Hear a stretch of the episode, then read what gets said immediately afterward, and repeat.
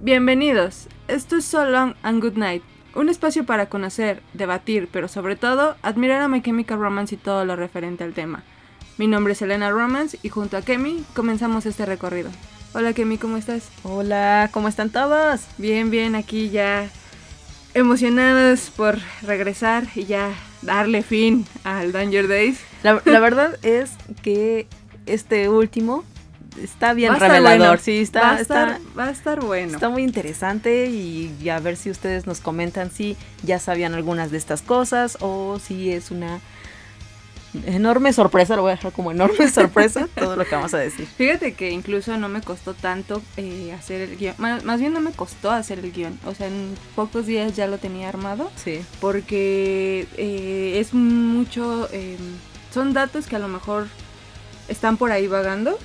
Pero eh, son importantes para la banda, para eh, todo el concepto del Danger.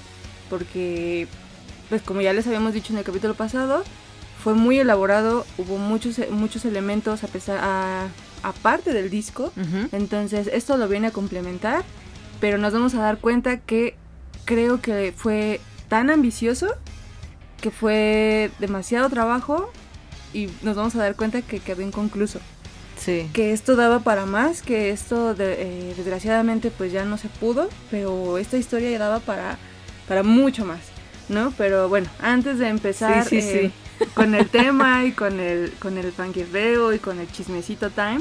Sí, eh, porque ahora sí va a ser, agarren su, su cafecito, su té, su chelita, lo que ustedes quieran. No, no, ya ves que luego nos escuchan yendo al trabajo. ¿Cómo, Ah. cómo quieres que anden cheleando las 7 de la mañana Pues miren, lunes? pueden poner alcohol en café. No, Kevin, no de- puede. Ah, nunca lo he hecho, pero no, no creo que sea tan cool. Bueno, pues tenemos saluditos, tenemos, eh, tenemos nombres, tenemos muchas cosas que, que decir.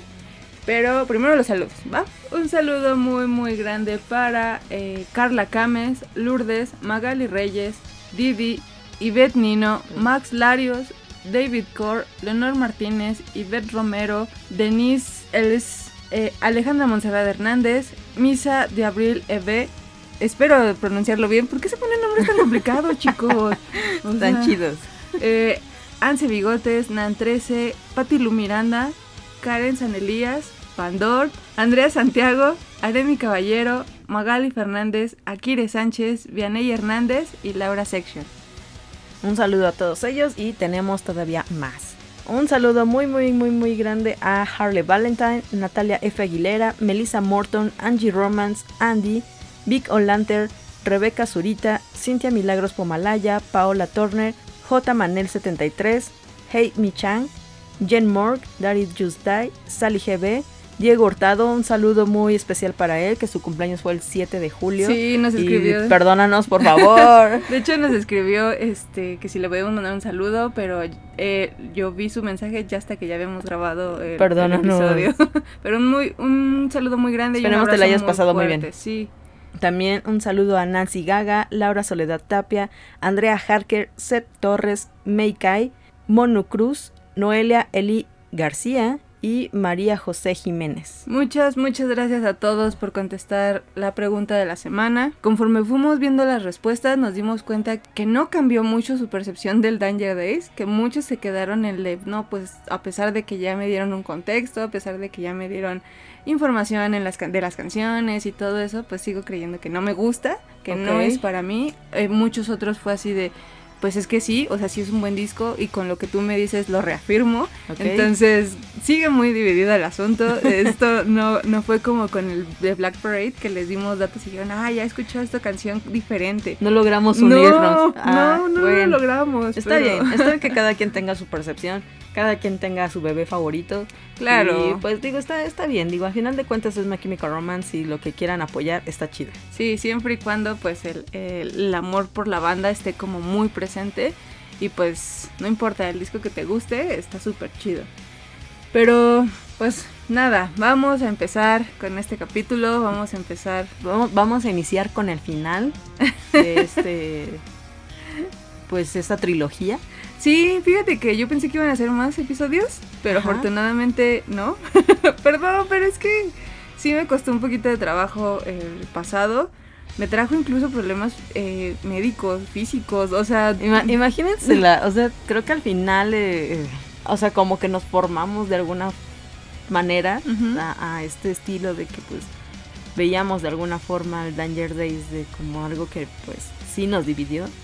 Sin embargo, bueno, yo a pesar de que sigo con mi postura, este, ya ven que al principio les decía, ¿no? Que, que, pues a mí no me gustaba, yo sigo con la misma postura, no me gusta. Sin embargo, eh, le tengo algo como de respetos, como ahí como su- Claro, su, sí. su respeto, porque pues digo, al final pues sí fue un trabajo que, que en el que se esforzaron. Digo, salió de una forma muy extraña porque yo sí considero que está, como les decía, ¿no?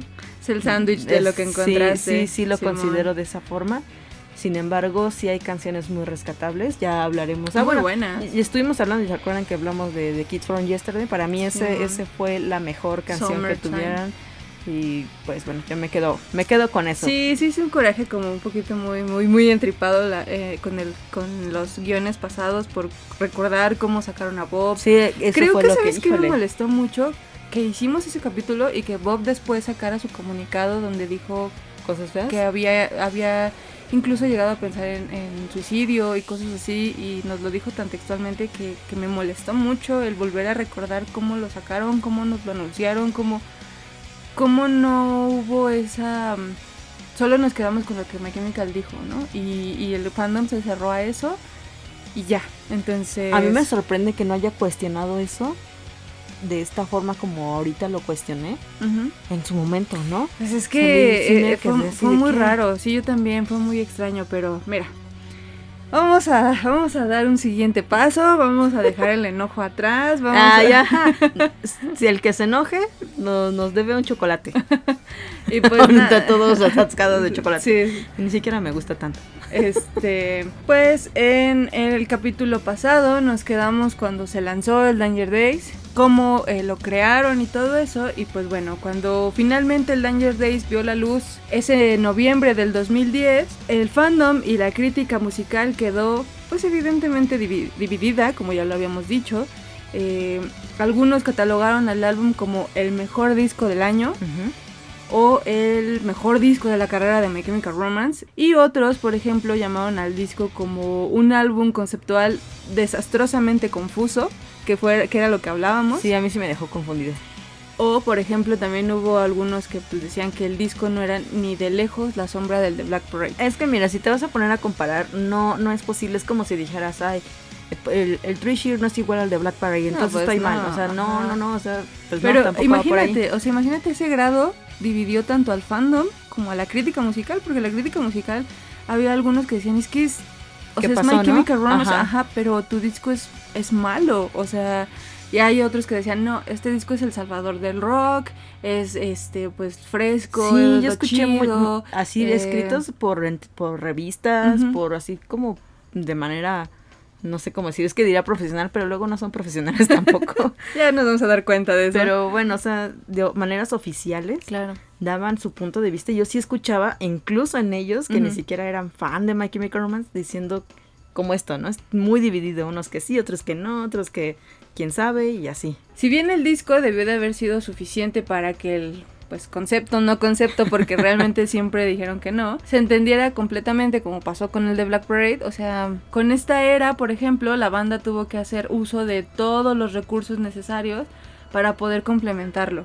Entonces aquí no, no, el disco no bastó solamente para poder contar la historia, sino que iban a tener que hacer más cosas para que quedara clara la idea, ¿no? Pero esto, por ejemplo, eh, haría pensar a más de uno que quizás todo había sido planeado a medias e improvisado sobre la marcha. O sea, daba esa sensación de, de por qué si, si el disco no fue suficiente, por qué me tienes que presentar todo lo demás, ¿no? Para, para poder complementarlo, exactamente. Entonces daba esa sensación como que a lo mejor fue planeado muy improvisadamente. Sin embargo, no todo el universo del disco había sido mostrado aún y My Chemical Romance todavía tendría escondido bajo la manga mucho material para respaldar este último trabajo, por el cual pues se habían jugado todo, ¿no? Sí. Absolutamente todo. Sí, sí, sí. A pesar de que la banda había asegurado hasta el cansancio de que el álbum no tenía un concepto, que era lo que habíamos dicho, la creación de vestuarios, personajes, la compra de un coche eh, para el concepto y la imagen, videos musicales y posteriormente un cómic, pues nos diría todo, todo lo contrario, ¿no? Nos vamos a dar cuenta que, que se negaban a aceptar que tenía un concepto el disco. Tuvieron que echar mano de muchas cosas. Sí, apoyándose de todo, ¿no? Ujú, sí. Y pues sí, fieles de hecho My Chemical Romance, como siempre lo ha sido, a adentrarse realmente a sus, a sus conceptos, así de pies a cabeza. O mejor dicho, Gerard, ¿no?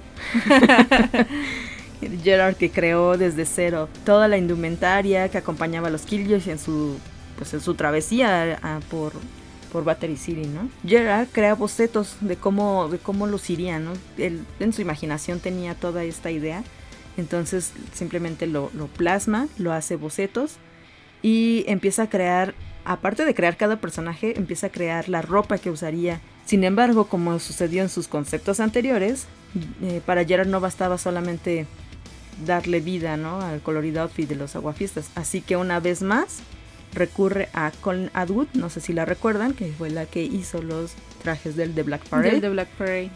para complementar esta titánica tarea, ¿no? Sí, aquí nos damos cuenta que, que de, este, de estos dos discos tan diferentes, eh, el estilo fue creado por la misma persona. O sea, el de Black Parade es súper monocromático, gris, eh, negro, blanco, y el de Black Parade es muy colorido y fue creado por la misma Sí, persona. ahí te das cuenta que Atwood era, bueno, es muy este se amolda a, Claro. a- a lo que al trabajo y al concepto, o sea, lo puede entender de una forma que la, la verdad la ropa sí está bien chida. Sí, está bien chida. Sí, sí, sí. Atwood diría, me involucré en el proyecto porque hice un video llamado The Black Parade con Gerard Way. Nos hicimos amigos y permanecimos en contacto. Cuando comenzó con esto, me envió algunas cosas y me preguntó si estaba disponible para ayudarlo. Yo dije, ah, claro, por supuesto, cómo no, ¿no? Señor Gerard Way. Él tenía una idea fílmica en la mente. Quería que los trajes de los chicos ayudaran a crear los personajes. Hablamos sobre cada uno de los chicos y el cómo los veía y colaboramos con un gran gráfico llamado Matt Barnish. Y él hizo un montón de cosas gráficas con nosotros, como así también cosas que aplicamos a los disfraces. Ellos están inspirados en los años 70 Ujú. mezclando con una idea futurista al estilo Mad Max, como ya lo habíamos, Ya lo habíamos eh, dicho. Bueno, y es que es muy evidente. ¿no? Sí. solo que con mucho color. O sea, creo que, que el Mad Max y eh, nosotros lo, lo imaginamos como muy sepia, ¿no? Como, Como, muy, sí, pues el y, y muy sucio y muy así, todo ¿no? eso, y aquí es claro. ajá, hace todo eso, pero con color, ¿no? Ajá. Y sí, creo que sí funcionó, la verdad. Eh, según la misma Colin, lo más difícil de crear fueron los atuendos de los mismísimos Killjoys. O sea, es que en este punto Gerard eh, había creado, pero como lo de todo, todo, Sí, todo, de toda hecho, la ya- atmósfera de... Ya de- les posté de en la ellos. página los, los bocetos y era de arriba abajo, o sea, Sí. así de iba a traer un, un paliacate aquí y una, eh, una cadena aquí, entonces se metió mucho en el concepto y creó los personajes de arriba abajo, o sea, tenía realmente una visión de cómo quería que se vieran. Y, y para Atwood eso no, no era lo complicado, lo complicado era realmente los cuatro Killjoys, ¿no? Ella recuerda, lo más complicado fueron los disfraces de la banda. Cada persona debía ser individual, pero tenían que lucir como un grupo. Lograr el balance entre los cuatro chicos fue lo que más tiempo me llevó. El resto fue bastante simple en comparación. Todo fue hecho a mano y encajado como un traje hecho a la medida. Hacer las cuatro chaquetas llevó como tres semanas desde que empezamos hasta que terminamos. Me, enc- me encantó colaborar con Gerard en las chaquetas para los chicos. Son realmente divertidas y se sienten frescas. Y pues así es como, una vez más, listos y enfundados en nuevos atuendos, la banda iniciaría con la grabación de los videos. Sí, a mí sí me gustaban sus chamarras, la verdad es que, eh, pues ya ves que las vendieron en la página, pero como pues éramos pobres, este no, no las pudimos adquirir. Yo sí me quedé con ganas de una, la verdad es que me gustaba mucho la de la de Parry Poison, incluso la de Jed Star, estaba muy muy chida. La de, la de Frank. Bueno, el de él era chaleco, ¿no? Ajá. Está, estaba estaban muy muy chidos, pero sí me gustaría, fíjate, sí me, sí me gustaría tener una, una chamarra de los Killjoys. Ahorita ya es imposible conseguirlas, pero... eh, Debe por haber, digo, ay, debe haber por ahí, ¿no? sí, esperemos algún día encontrarla. Y pues como dices, eh, los chicos ya armados con su nueva ropa, con su nuevo personaje y sus nuevos looks, porque pues para esto Gerard ya se había pintado también el cabello de rojo, eh, pues estaban listos para crear los, los videos, ¿no? Y como sabemos, pues a lo largo de la carrera de My Chemical Romance, los videos musicales siempre han sido una pieza súper importante para la estética de la banda, para poder darle vida a ese concepto que ellos traen, eh, o para contarnos una historia, ¿no? Como lo fue en Elena. Eh, pero para Danger Days, hacer los videos iba más allá de crear, pues algo para presentar los sencillos. Aquí iban a poner más, más punch, ¿no? Aquí le iban a ver, iban a sacar todo el presupuesto. Entonces, y vaya que lo hicieron. en la cabeza de Gerard, cada video contaría como pues una parte de la historia de los Killjoys. O al menos esa era la idea. Que Ujú. cada video que se hiciera contara un fragmento de la historia, ¿no? Entonces, pues la, eh, los videos musicales pues no empiezan directamente con Nananá, ni con Sing, ni nada de eso. Empezó con un corto que también ya les habíamos mencionado en el capítulo pasado, que se llamaba Art is the Weapon. Este video fue lanzado el 17 de septiembre del 2010 y pues Art is the Weapon eh, sería un tráiler de dos minutos de duración donde la banda nos daría la bienvenida pues a, a esa California del 2019 Ujú. donde empezábamos a ver eh, pues toda la historia que se iba a venir y pues el mundo destruido de los Killjoys, ¿no? Eh, al ritmo de Nanana comenzamos a conocer pues a los personajes de este colorido mundo y podemos ver a My Chemical Romance por primera vez enfundado pues ya en sus trajes, ya en sus personajes de cada Sí, quien, ya. pero pues en este caso, como también ya les habíamos comentado en el capítulo pasado, Nanana no iba a ser un sencillo. Gracias a este corto fue que la banda decidió que, que se tenía que hacer pues un video también para el sencillo de Nanana. Y por ejemplo, Rey diría, la respuesta que recibimos al tráiler fue tan grande que dijimos, oh maldición, ahora tenemos que hacer un video completo para esto. Así que usamos algunas ideas más para completar el tráiler. Porque pues si te das cuenta o si han visto el tráiler, no es no son escenas completas, entonces fue como muy rápido. Es como presentarte el, sí, pues eh, en dos minutos. la atmósfera de, Exactamente. de Battery City, ¿no? Entonces, así fue como decidieron, de- gracias a la respuesta del fandom, que decidieron deci- eh, hacer Nanana, que fue el siguiente video. Yo me acuerdo que cuando lo vi, yo dije, ¿qué es eso? ¿Una película? ¿O, o, o Es qué que va a se ser? ve muy Ajá. como de película. Ajá. Nanana sale impulsado, como mencionas, por la respuesta del Art Dice Weapon. MCR se daría la tarea de complementar esa, esa idea mostrada en el tráiler, que pidieron un poco, un poquito de presupuesto nada más, ¿no? este, a la disquera, según Gerard, ¿no? La banda regresa al desierto para complementar el video. El clip fue filmado en una gasolinera abandonada. Eso, esa parte eh, me parece muy chida eh, sí se nota como que, que agarraron así lo que encontraron para, bueno, como Pero los esa, sets. esa gasolinera es muy famosa. A, a mí me recuerda mucho a esa gasolinera que salió también en Resident Evil, mm, en, Ajá. la, en la 3, pero quién sabe, ya me dirán ustedes. Que justamente está ubicada en Los Ángeles. Desde las 6 de la madrugada hasta las 9 de la noche estuvieron trabajando en, en ese lugar y fue co-dirigido por Roboshobo y Gerard, siendo esta eh, el debut de Gerard Way como director.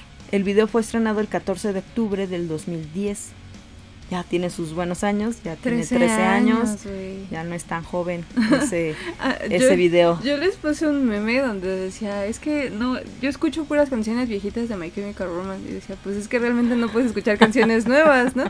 Incluso les puse, pues es que ya es incluso Foundation, ya es viejita, ya tiene un año.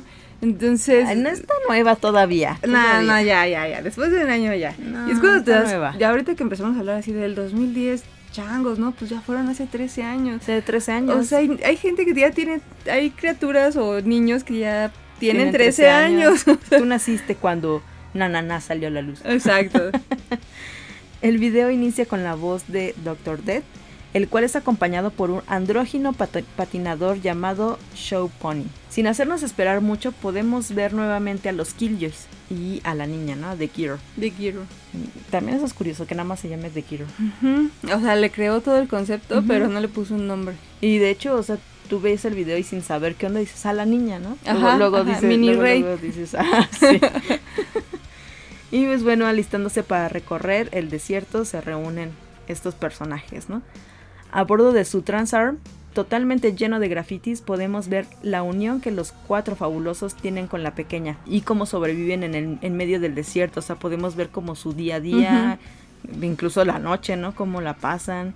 Se la pasan robando este en máquinas expendedoras, comiendo comida para perro. Pero a pesar de que el mundo se ha ido pues ya así a la- al carajo, como que disfrutan, ¿no? De ser, estar libres, juntos, ajá, sí, sí, sí, estar- disfrutan el camino. Sin embargo, los Killjoys son cazados por el siniestro exterminador Kors, que es aquel tipo alto pelón, el Skors. Y sus secuaces enmascarados de vampiros, que son los Draculoids, o los. Draculoides, como quieran llamar, que son esos que tienen su máscara floja, ¿no? Toda guanga. Ajá, y son de, eh, van de blanco completamente. Al final del video, después de un enfrentamiento muy, muy, muy, muy al estilo Abnod OK, los Killjoys yacen derrotados en el suelo y Kors y los Draculoids capturan a la pequeña.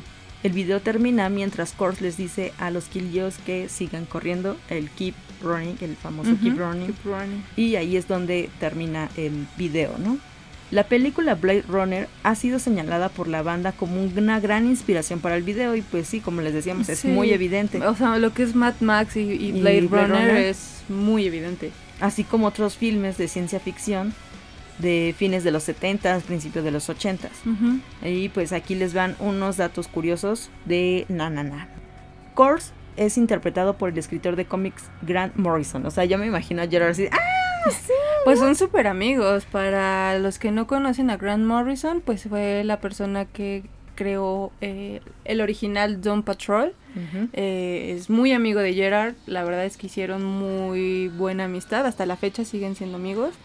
Y se llevan muy bien. Además, Grant Morrison siempre ha visto a Gerard con mucha fascinación. O sea, en las entrevistas que están juntos, realmente se toma el tiempo para estarlo observando, para estarle viendo, viendo cómo se expresa de los cómics, de todo eso. Y, y estuvo muy chido que una persona tan grande como él aceptara, eh, pues, este, participar y, y tomar un personaje, ¿no? Sí, qué chida. The Gear o la niña es interpretada por Grace Janet. Doctor Dead es interpretado por Steve Montano, que es guitarrista o ex guitarrista, ya no sé. ¿Miles todavía sigue? No, ya. de fue Self. Indulgence. Pues bueno, el, el guitarrista de la banda tomó este papel. Me gusta mucho su voz. Sí, sí, Me le gusta quedó bastante mucho bien. su voz. Tiene una voz muy profunda. Y además como que le quedó acá lo pandroso y ya sí, casi, sí, ¿no? se veía chido. Y también a Jimmy Urine, que también es un integrante de la banda. El vocalista que de es Miley el vocalista. Ajá. Originalmente personificaría a Show Pony, pero hubiera quedado muy bien. Sí, Pero al no saber patinar prefirió ser un Draculoid. sí, pues prefirió no morir en el intento. es que como es muy alto y delgado, delgado, le sí. hubiera quedado bastante Sí, sí, sí. bien. Eh, en una parte, en el minuto 1.28, son minuto 28, mientras Parry Poison camina en el desierto, puede verse una calavera vestida con el traje de The Black Parade, para que ahí lo busquen. En el minuto 1.28. La cabeza de ratón que usa Parry Poison es un personaje llamado Mousecat, en el, en el- el cual es un personaje de Blind, usa como propaganda de dibujos animados al estilo Mickey Mouse, pero supongo que una versión Muy bizarra. muy torcida. ajá. Sí, eh, pues sí, la verdad es que esta era la manera en la que los, chicos de My Chemical nos presentaban su mundo, eh, el nuevo concepto que traían. Incluso hubo aquí, por ejemplo, una pequeña polémica en Twitter, porque en Twitter todo pasa. Eh, unos años después de que, de que Nana Na se estrenara, la señorita Brie Lavigne hizo un video en esa gasolinera precisamente Ok. Muy al estilo Nanana, muy apocalíptico, con sus criaturas como muy parecidas a los Draculoid, ¿Qué pero no recuerdo qué canción haya sido. Eh, no eran precisamente como los Draculoides, pero también había como, como sus malos, ¿no? Y, e incluso en su casco traía una araña, muy Ok. parecida al Danger Days. Entonces, esto no hubiera pasado como muy desapercibido Sin embargo, eh, Jimmy Rain, que era el vocalista de Miles y pues fue un Draculoid, se dio cuenta y empezó a postear los screenshots en Twitter y decía, bueno, ¿qué está pasando, no? Esto ya no es inspiración, esto ya es plagio, o sea, te fuiste al mismo lugar a grabar, tienes como el mismo concepto porque creo que también salía como en un coche, o sea, la canción era totalmente diferente, pero el concepto era muy similar. Eh, sí, Twitter se generó ahí, como una controversia así de, no, ¿qué está pasando? Es que sí, le está copiando y es plagio, que no sé qué. Pero realmente no creo que haya llegado a ningún lado. Entonces, la verdad, no recuerdo el nombre de Avril Lavigne, digo, de la canción, pero este... No sé cómo se llama Avril Lavigne. pero sí, eso pasó en Twitter por esos entonces. Está bien, voy a tratar de investigarlo y cuando tenga el dato se los pasamos. sí. Y pues eh, el segundo video de este, de este mundo que nos presentaban, pues sería Sing. Sería la segunda parte de la historia de los Killjoys. Y pues eh, este sería estrenado el 18 de noviembre del 2010. También ya tiene casi 13 años. Y Sing sería el segundo video del universo. El videoclip fue grabado eh, nuevamente por Gerard Way y en compañía de un chico llamado Paul R. Brown. Entonces ellos dos crearon este, este video. Creo que ese, ese es mi favorito. El de Sing es mi favorito sí, de también estos dos. Y pues el video es directamente la continuación de Nanana. Donde pues Kurt logra capturar a la protegida de los cuatro fabulosos, que en eso termina pues el video. Y eh, las primeras tomas nos, nos muestran pues a unos enojados pero no vencidos Killjoys conduciendo a toda velocidad a Battery City, dispuestos a recuperar a la niña que les fue confiada. Y saben, pues ellos saben que tienen que recuperarla porque es la esperanza de la humanidad, ¿no? Por algo se les confiaron. Y en estas tomas podemos ver que Jed Start o Rey ya perdió uno de sus ojos. En Nanana le pegan con una botella. Entonces pierde un ojo. Cierto, cierto. Incluso también mientras van manejando eh, se ve en el tablero eh, la foto de la niña. Hay una foto que la llevan ahí. Entonces los Killjoys ya están enojados y van directamente a recuperarla, ¿no? Ya está con la idea de entregar todo, ¿no? Entonces los Killjoys llegan a la ciudad, eh, pero no intentan ser discretos, ni intentan este, escapar, ¿no? Entonces evaden la seguridad inicial atropellando pues a todo el que se encuentra en su camino. Desgraciadamente pues los guardias que sobreviven a este a este impacto eh, dan aviso. Entonces los aguafiestas han llegado y pues están enojados, ¿no? Porque les quitaron a, su protegida y aparte les metieron una rastriza en, en Ananá. Entonces eh, es aquí donde por primera vez conocemos a la directora de Blind, quien pues al ver que los Killjoys ya llegan, pues despliega a todo su personal y activa a Corse para una última batalla, ¿no? Entonces, cuando los Killjoys llegan finalmente a, frente a la sede de Blind, eh, Poison, Gold, Cobra y Jet se adentran al edificio con el objetivo de rescatar a la pequeña, a la cual encuentran sospechosamente fácil. Porque entran y luego luego la sí, ¿no? luego, luego la encuentran. Aquí está, agárrala, ¿no? Entonces, al momento de que Parry Poison la abraza, pues se da cuenta de que el rescate más que rescate pues es una misión suicida y que no hay vuelta atrás. Entonces, ay, aquí se te empieza a apretar así el corazón porque dices, ¿qué está pasando? ¿No? ¿Realmente lo, lo, van a lograr? Entonces, en última instancia, Singh nos muestra pues cuán grave es la situación, ¿no? A la que los Killjoys están enfrentando y cuán desalentador es el desafío de vencer a, a Battery Living Industry. Sí, más porque se fueron todos los draculoides con todo y así llegaron bien feo. Las probabilidades, pues, estaban en su contra. O sea, definitivamente. Por número. Los Killjoys estaban abrumadoramente superados en número, que era lo que habíamos dicho. Entonces, cuando el infierno se desata y los rayos empiezan a cruzar de un lado a otro, eh, pues se arma ahí la pelea casi casi. Y Parry Poison, en uno de esos eh, pues enfrentamientos que está teniendo con un Draculoid, le arranca la máscara eh, a uno de ellos eh, pues dejándole dejándole ver una cara pues conocida se le ve consternado. En serio eres tú entonces probablemente haya sido un, un compañero de los Killjoys que, que, fue capturado porque si recordemos que los capturaban y les absorbían el alma y los convertían en O Drácula. sea, ya, ya era en contra de, de, los, de ellos, ¿no? O sea, ya Exactamente. era algo como si los poseyeran. Al momento de que le quita la máscara, se queda así como de, ¿what? Ajá, entonces probablemente haya visto a uno de sus compañeros. Eh, y pues esto lo hace dudar, lo hace como retroceder. Eh, pero esta duda pues es aprovechada por Kors para acorralarlo y mientras le da una última mirada pues descarga su arma contra él, pues asesinándolo al instante. A mí lo que me encanta, o sea, hasta donde vas ahorita, es de que toda la historia que realmente se puede generar a partir Sí. de las imágenes que te presentan Sí. en ese cachito, ¿no? En el, Que, en el Totalmente. que entran y dices, ¡Ah! no, o así de, ¡Ah! o su compadre, ¿no? Así de, course, ¿no? O sea, todo, todo, todo. Y, son escenas muy cortas, o sea, el Sí. video no dura más de cinco minutos.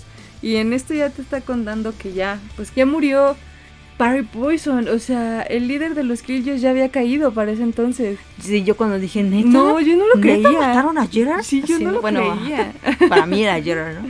Pero pues ya metiéndonos al mundo de los Killjoys, pues yo ya lo veo como el Sí, soundtrack. Y si no, yo digo, "¡Ah! no, Party Poison. Entonces, pues el líder de los Killjoys ha caído eh, y con esto graba su leyenda en la posteridad, pero pues también trastorna a sus compañeros restantes, ¿no? Pues Porque sí. quedan, quedan tres más, quienes totalmente abrumados se lanzan en su último ataque. O sea, ellos sabían ya a este Ya, punto, o sea, ya te quitaron a tu líder, ya sabían que esto no iba a salir bien. Entonces, un muy afectado Cobra, que de hecho me, me encantó, me encantó ver la escena donde pelean espalda con espalda. O Ah, sea, claro. Gerard y Mikey eh, están Están- cubriéndose la espalda. Eso para y mí disparando. es, es-. Porque es la esencia de los güey. Sí, siempre están juntos. Y pues era obvio que el más afectado iba a ser Cobra, ¿no? Entonces Cobra se la... Ah, ¿Habrá sido su hermano también aquí? Pues yo, yo quiero pensar que sí. Entonces Cobra se lanza contra Corpse y logra herirlo, pero después pues es masacrado por todos los, los Draculoids y los, la- los Scarecrow porque también desplegaron mucha, mucha gente. Y pues Cobra es el segundo en caer. Sí. Entonces le sigue a, a Barry Poison. Ya nada más nos quedan pues Phone Gold y Jet Star, ¿no? Entonces saben que la muerte de sus amigos no debe de ser en vano Claro. y corren a la salida. Sí, Entonces ya, con fue así sí, de no, vámonos, vámonos, no. vámonos, vámonos. Eh, y solo está a unos metros la, Sí, la pues, puerta. la puertita. o sea, Aunque, entonces, quién sabe por qué no se rompió la puerta de cristal, ¿no? Eh, le- el propósito pues es sacar de ahí a la niña, ¿no? Pero pues el tiempo se acaba y los tres no iban, poder, no iban a poder huir juntos. ¿no? no. Entonces, así que una vez que la niña y Jet han cruzado la, pues, la puerta, Fon, eh, Fon Gold cierra la, cierra la puerta Como de, corre, yo los entretengo. y si ha de morir, lo va a hacer luchando por lo que cree y lo que ama. Entonces se gira en su última batalla, pero pues ellos son demasiados y él es el tercero en caer. Entonces Sí. así, así muere Fun Gold. Eh, solo queda Jet Star y mientras corre desesperadamente para poner a salvo a pues a la única esperanza es alcanzado por los disparos y muere sobre el sobre el cofre del coche, ¿no? Sí, yo no me la creía. Dije, ¿en serio también? O en sea, el que pues en ese coche recorrió recorrió libre no el desierto junto con sus amigos Sí, o sí, sí. Ay la verdad es que sí sí sí me dolió sí me dolió ver morir a los Killjoys. Entonces eh, pues los Killjoys han caído eh, dieron su vida por salvar a la niña. Y pero aún así pues ella está en peligro todavía de ser Sí, capturada estaba no porque solita. son muchísimos. Entonces también ella sabe que es correr o morir corre a la, a la banqueta, a la acera, solo para ver una camioneta detenerse enfrente de ella, de la cual eh, al abrir la puerta pues nos muestra a Dr. Dead Define, seguido por eh, Show Pony y una conductora rubia con casco. La niña está a salvo y los Killjoys no han muerto en vano. Entonces, sí, sí me dolió ver morir a los Killjoys, sí creí que iban a poder salvarse, sí creí que iban a poder vencer a, a, a Better Living. Pero pues, Pues no, Pues ahí no. queda la, la vida de los Killjoys, ¿no? sí. Algunos datos sobre el video es que la directora que es interpretada por Airi Isoda fue quien también prestó su voz para la introducción de la canción Party Poison. La Ella que- es la persona, la vocecita japonesa que se escucha. Ajá, es ella. Durante un tiempo se especuló que la rubia conductora era Lindsay Wade y es que sí se parece un buen. Labios rojos, cabello rubio, Ajá, ya que precisamente como mencionas, en ese entonces también ella tenía el cabello rubio. Sin embargo, DJ Holt Chimp, como después sabríamos que se llama el personaje, fue interpretado por Kristen Morrison. que es la esposa de Grant Morrison. Así que no, no es No Lindsay. es Lindsay. A Lindsay la alucinamos desde... desde la vimos desde Desolation, Desolation Row. Sí. En muchas entrevistas, Gerard comentó que la historia de los Killjoys sería contada en tres videos, siendo The Only Home for Me Is You la encargada de cerrar el ciclo. Pero esto jamás sucedió, siendo que Sync, y bueno, dejando a Sync como la última parte. Y obviamente una historia incompleta, ¿no? Porque Sí. te quedas de y luego. Ajá, sí. Porque de hecho el video cierra en la escena donde Core se está viendo cómo están metiendo en una bolsa el, el cuerpo de, de Parry Poison. Ajá. Ahí se cierra el video. Sí. Entonces quiere decir que va a haber una continuación. Y pues, no. no pasó. Esto se debió a que la banda ya no tenía ese pequeño presupuesto que había pedido y la tercera parte sería la más costosa. Sin embargo, la historia faltante terminaría siendo mejor contada en el cómic. Sí, así es. Esta es la respuesta. Muchos eh, estuvieron comentando, ¿no? Así como de es que le faltó, es que eso daba para más, que no sé Sí, qué. por supuesto. sí La daba. respuesta es, se quedaron sin dinero, se quedaron Sí. sin presupuesto para poder Y ese seguirlo. pequeño presupuesto, la verdad es que fue demasiado dinero. Sí. O sea, simplemente dinero. la cabeza de- del ratón le salió carísima. Entonces, compraron Eso, un coche. Más, la indumentaria, exacto. El coche. este, A mí las sí me hubiera gustado ver una tercera historia. O sea, The Only Pues Hope sí, for Me is terminar la historia. era muy buena canción para cerrar la historia de los Killjoys. Pero pues Gerard lo había dicho, el tercer video iba a ser el más caro. Entonces, Ma- o sea, yo creo que en su mente ya había. incluso ellos, todo. ellos se sorprendieron porque ellos decían, pues nosotros íbamos bien, íbamos bien y de repente cuando les dijimos, este es el nuevo proyecto, nos dijeron que creen ya no hay varo. Ya no hay dinero. Dice, las personas que estaban a cargo de nosotros, dice, no nos estaban manejando. Dice, realmente eh, se, se mm, centraron más en lo que nosotros podíamos generar que en controlar nuestras finanzas. Dice, y fue cuando nos dimos cuenta que ya no había dinero. O sea, sí estuvo denso ya para llegar a eso. Sí estuvo como en peligro ahí algo, ¿no? Sí, Y bueno, hasta ahí dejamos Sync. Vamos a continuar con Planetary Go. Sí, tururu. Planetary Go sería el tercer video lanzado el 21 de marzo del 2011 mediante en Facebook. Eso es chistoso, ¿no? Sí. Eh, fue filmado en Islington Academy de Londres. Fue dirigido por Michael Sterling Eaton y el video tiene influencias del J-pop. Es muy también muy Sí, evidente. claro. Muestra a la banda tocando la canción ante una audiencia de 600 personas que asistieron con pistolas láser, de plástico obviamente, cascos, pañuelos y máscaras.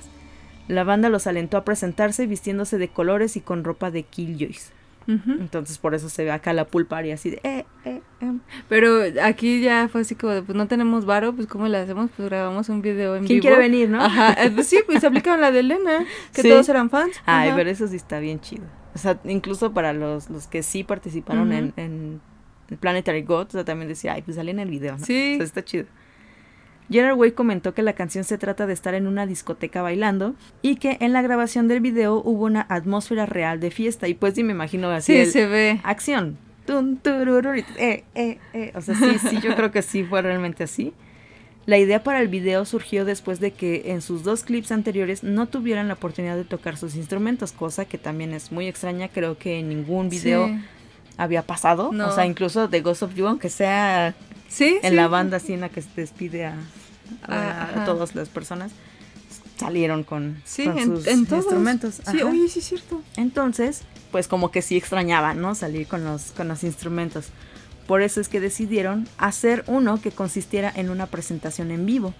Según declaró Way en una entrevista con MTV, la banda quería descansar un poco de la trama del Danger Days. Ay, bueno, yo digo que eso más bien fue excusa de porque no había dineros. para hacer un video sobre ellos mismos. Pero pues no, o sea, Yo digo que ya ahí ya sabían que no tenían varo. tanto así que, o sea, si ya sabían que The Only Hope iba a ser la tercer, Ujú, el tercer claro. sencillo, pues dijeron, saben que pues no, Y de ya hecho, no tenemos dinero.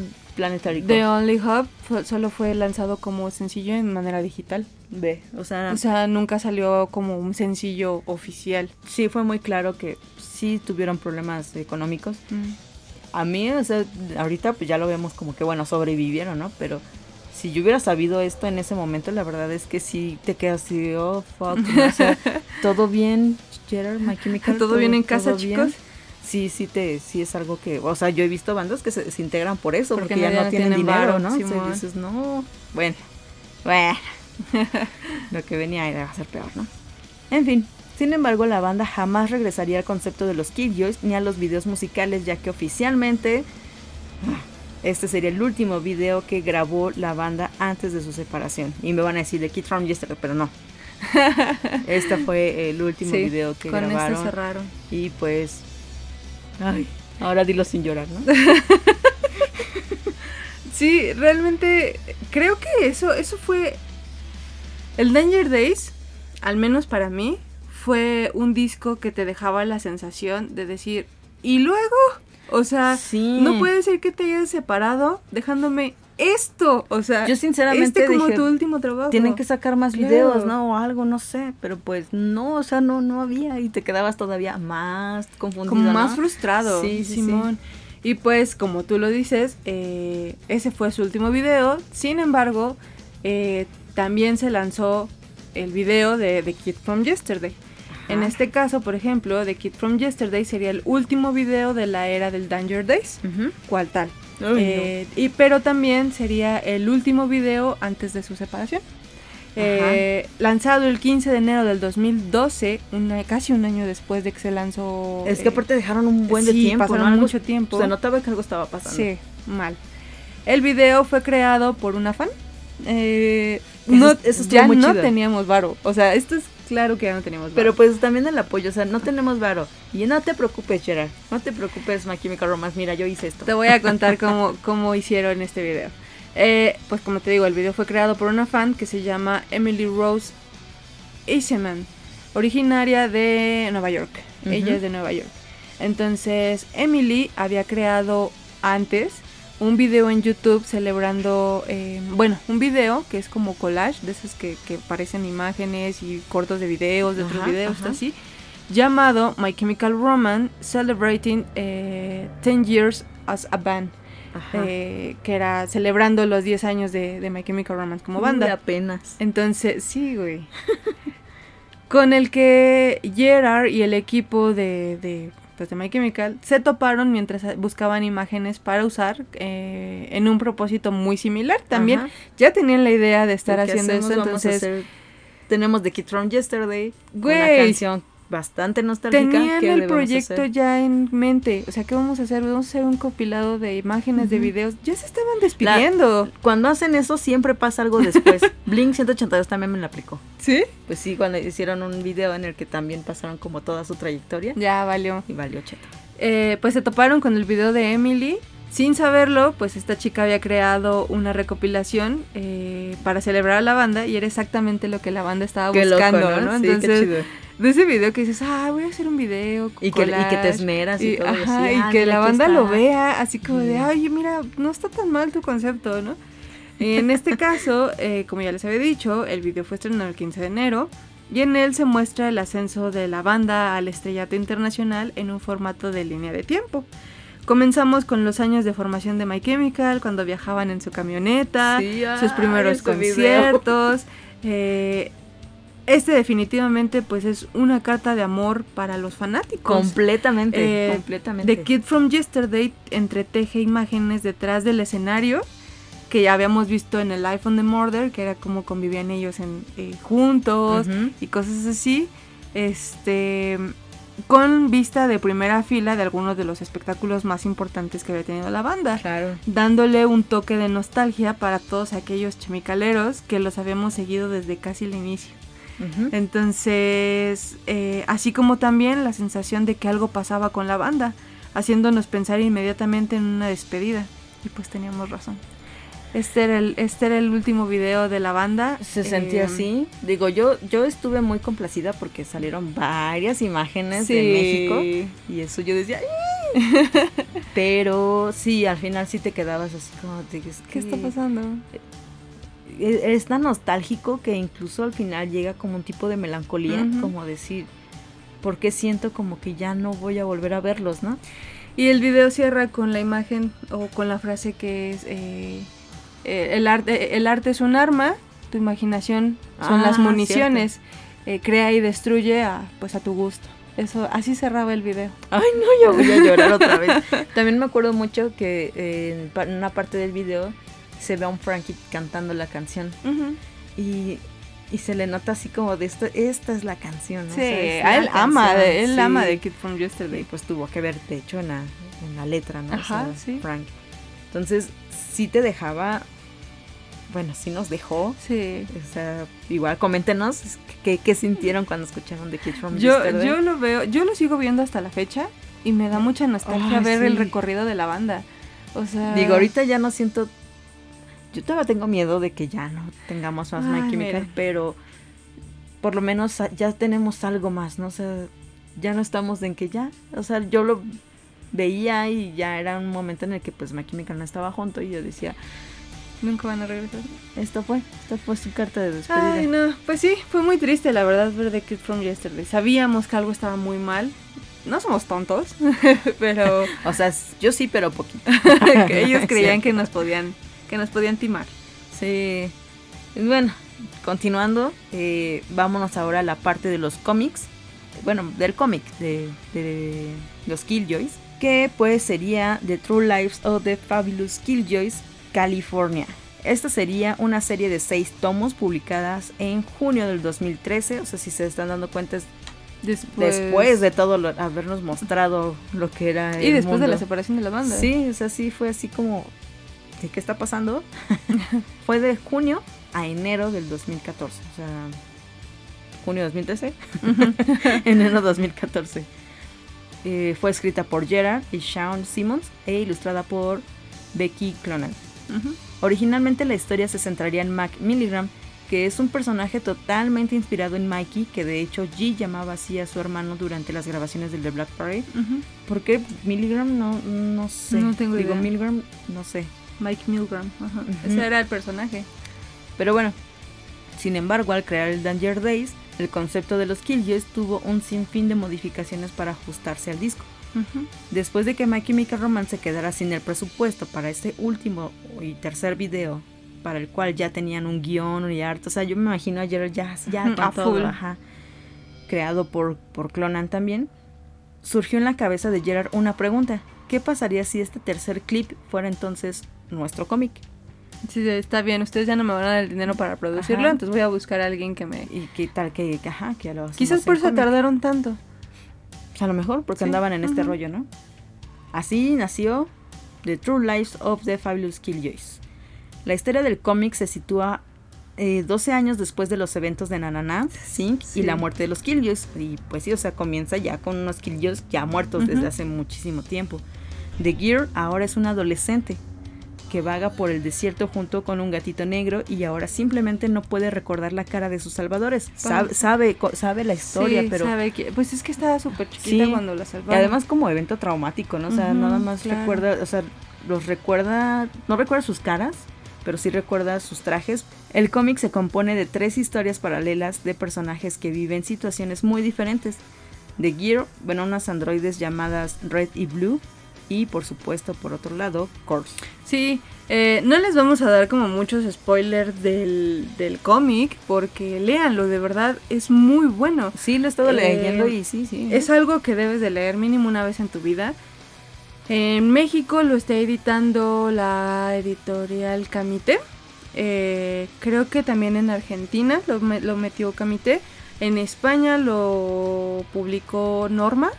Entonces, este, búsquenlo, de verdad está Sí, muy sí chido. está, sí es, está es algo muy disponible. y es para complementar el disco. Entonces, es su soundtrack, de hecho. ¿no? Es, es, es su soundtrack. Y como dice Kemi, pues este, este cómic se basa 12 años después. La niña ya es una adolescente y pues nos va a mostrar la historia de tres personajes. No va a ser centrada únicamente en ella, sino también en, en las androides y en Corse.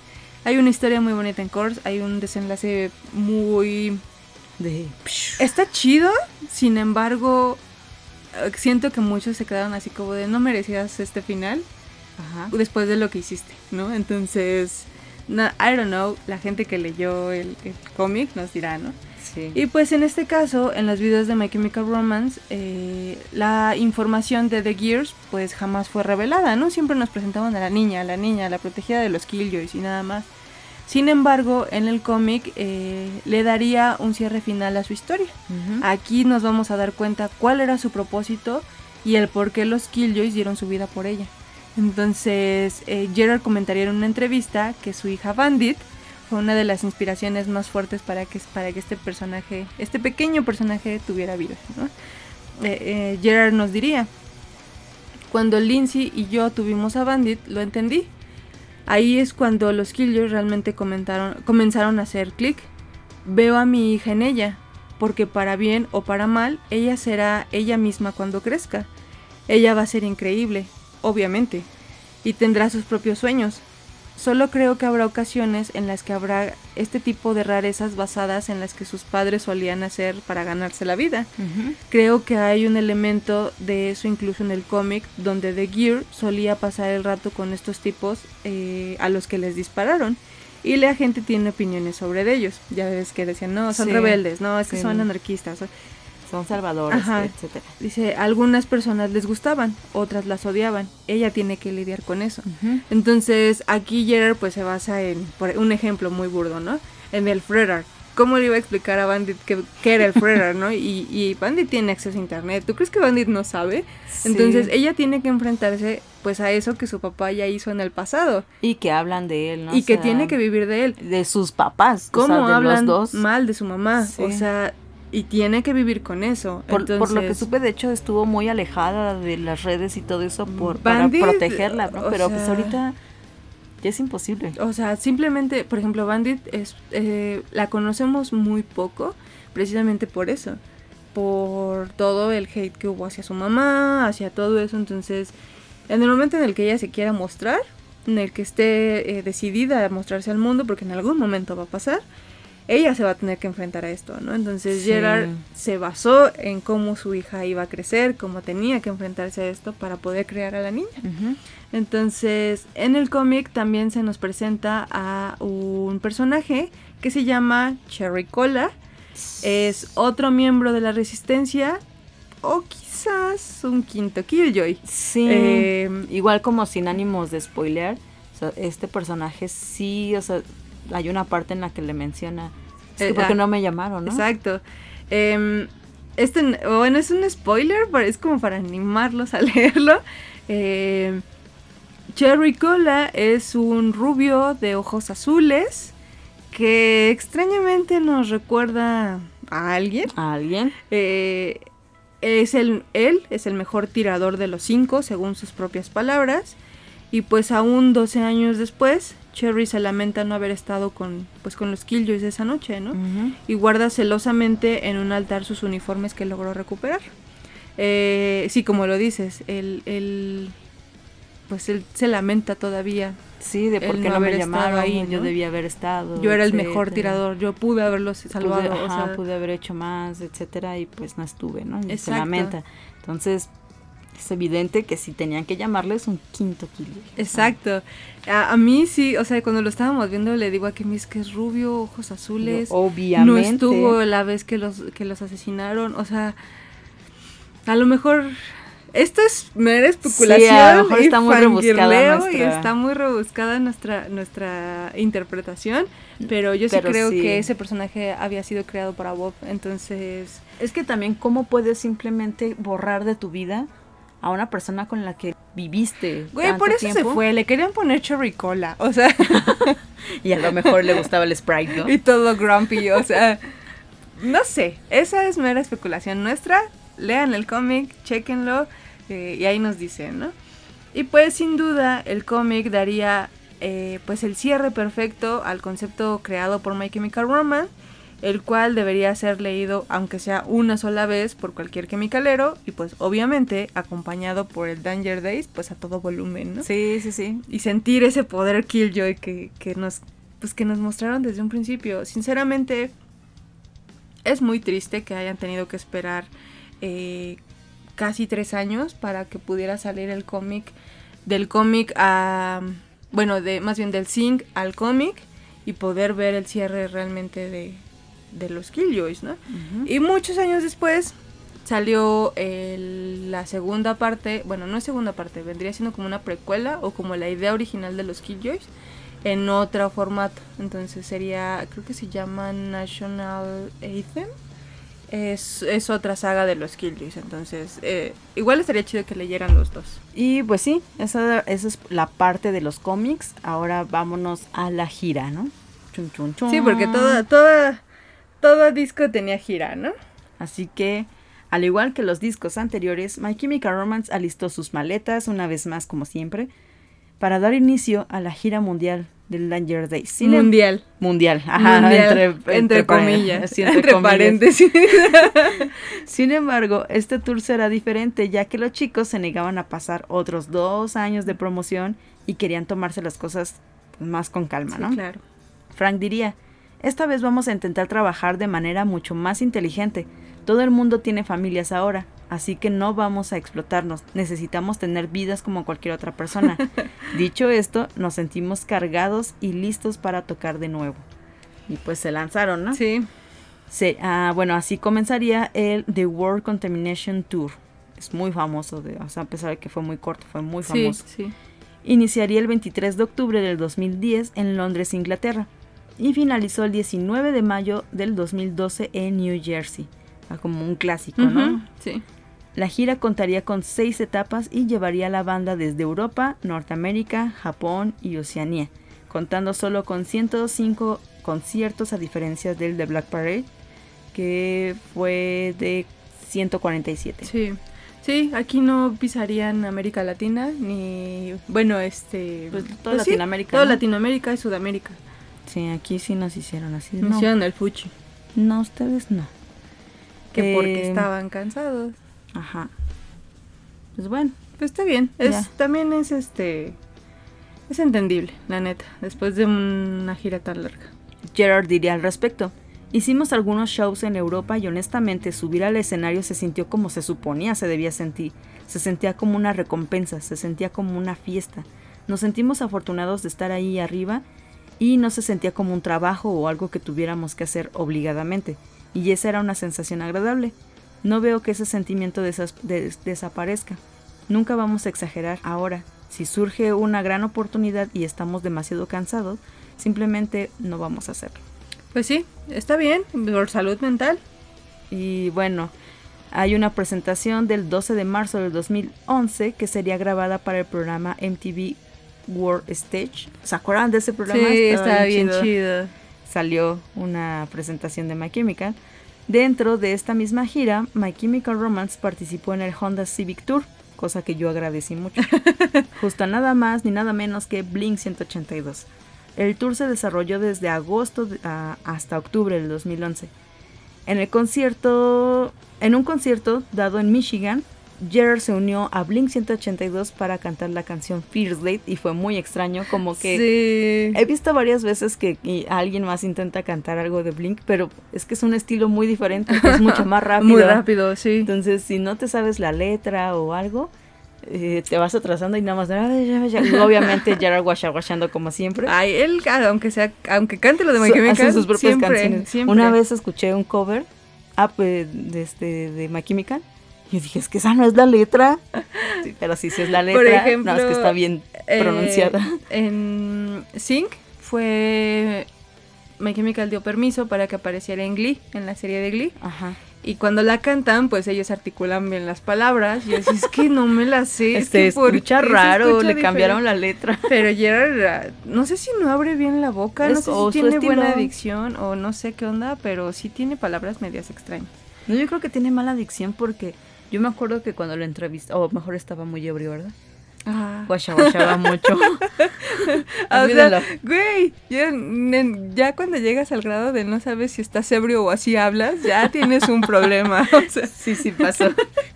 y pues este, en este, este tour, precisamente, les traería o les daría la oportunidad de cumplir uno de sus más, más grandes sueños.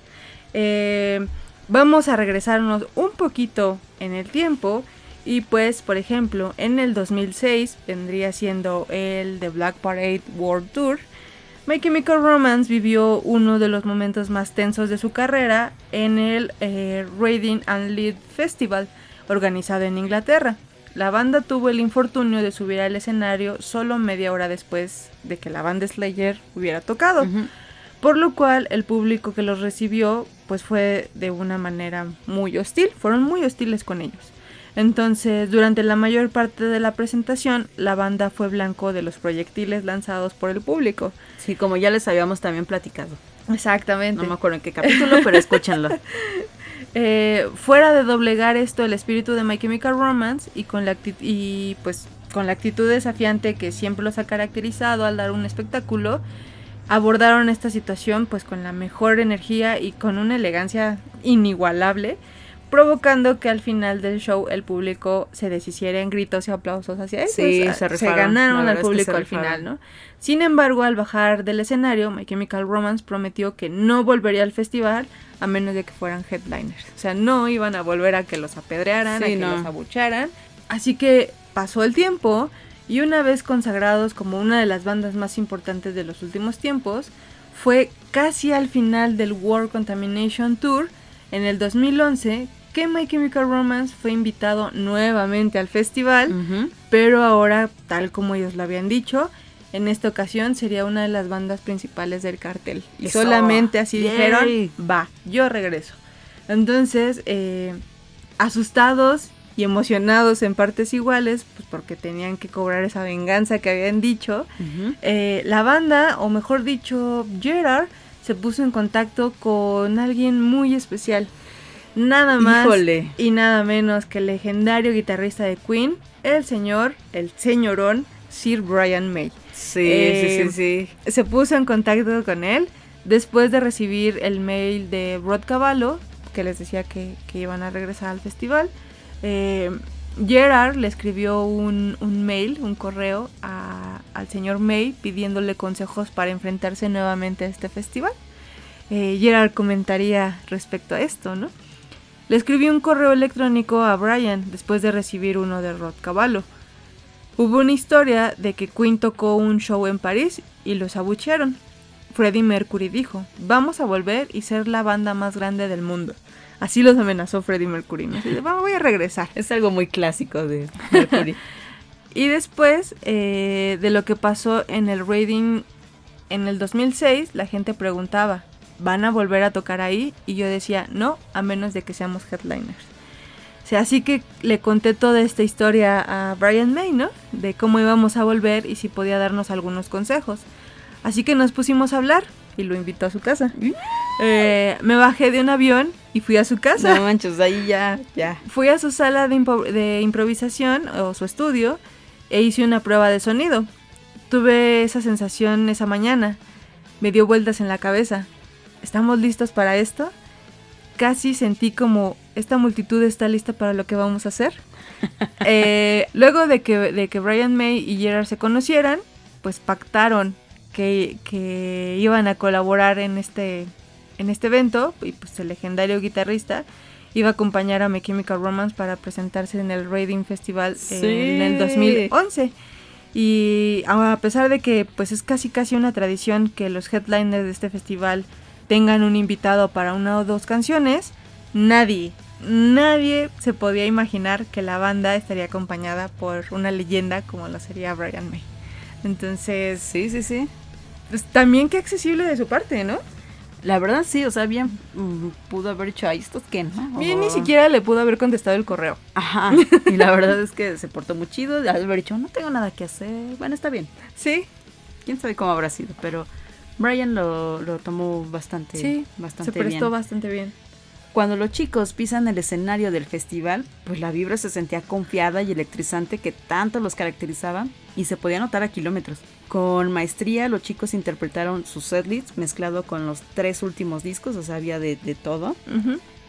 Y ya cuando la presentación se perfilaba casi al final y después de un enorme encore clásico de los conciertos de My. Chemical, que siempre nos aplica, los primeros sonidos de We Will Rock You se dejaron escuchar, junto a los primeros acordes de la guitarra, estos siendo interpretados por Brian May, acompañado en su clásica, bueno, Red Special. Su guitarra, que es tan icónica. Sí, y pues, o sea, ahí yo creo que todos de, Sí, güey, cuando lo vieron salir. así de, ¿qué? La frondosa cabe- cabellera cana de Brian hizo su aparición mientras Gerard lo presentaba como Brian fucking May. Sí, así como Por ahí alguien, Van nos decía que le incomodaba mucho que lo presentara como Brian fucking May, porque decía que sentía que era una falta de respeto para él. Pero es como decir el maldito talentoso Pues sí. viejo sabroso, ¿no? O así, o no sé, algo así. No lo sé. Uno de los más emocionados al ver esta leyenda, obviamente, fue Ray. Sí, Ya no, todos conocemos la Rey, cara de Ray, wow. pero aquí fue. Tenían los ojos de emoticonos. Así le brillaban. sí. Quien obviamente no dejaba de sonreír y mirarlo con unos ojos brillantes, sintiéndose pues, el malditamente afortunado intim- e intimidado por estar compartiendo escenario. O sea, no te imaginas, tú como guitarrista, o sea, Claro. ves a Brian, o sea, te inspira, ¿no? Sí. Y dices, bueno, ok, ah, yo un día quiero tocar como él. Pero de repente dicen, no solamente vas a tocar como él, vas a tocar con él, ¿no? Así de, ¿qué? Pues así yo creo que sí, de- debe ser muy intimidante, Sí. la verdad. Pero sin embargo, estaba muy feliz por estar compartiendo escenario con uno de sus grandes héroes. Por, por su parte, Gerard lució rígido, muy nervioso. Sí, se, Es- se es- le eso, eso me, me- me incomodaba un poco porque era el chiste que es- lo disfrutara, ¿no? Es que no, se veía muy, se veía muy, muy nervioso. nervioso. Su mirada seguía deten- detenidamente la letra que interpretaba para interpretarla correctamente y sin errores, ¿no? O sea, quería que, que al menos el audio fuera impecable, ¿no? Sí. Sin embargo, sí se veía súper, súper nervioso. Después de esto, eh, empezaron a tocar Welcome to the Black Parade, que fue la canción elegida para cerrar con broche de oro, ¿no? De esa épica presentación. Quizás por el hecho de que la guitarra de esa canción suena en gran medida inspirada a May. O sea, si recuerdan, Sí. eh, estuvo muy inspirada en Queen y todos estos sonidos. sí, sí. Entonces sí iba como más acorde a, a Brian. Yo nunca creí escuchar esto. O sea, No, esto era es muy impensable. raro. Sí, o sea, no, no, una combinación muy extraña, pero sí pasó. Pero esta ocasión no solo sería un reto para My Chemical Romance, sino para el propio Brian, ya que tenía que amoldarse al sonido de los chicos. Ya todos conocemos cómo es el sonido y todo el rollo, pero ahora eh, una persona que nunca ha tocado Ese estilo, ¿no? ese estilo y ahora se estaba presentando, pues sí da, o sea, si tú lo escuchas, sí se escucha que no es Ray. Y sin embargo se oye increíble, ¿no? Eh, May contaría después, ¿no? Una cosa es tocar una canción en casa y captarla aproximadamente. Y otra muy distinta es estar lo suficientemente bien preparado para hacerlo frente a 120 mil personas en un festival. O sea, sí, ¿no? O sea, también es intimidante Sí, la cantidad de personas que conocen muy bien la canción y que tú la vas a tocar, ¿no?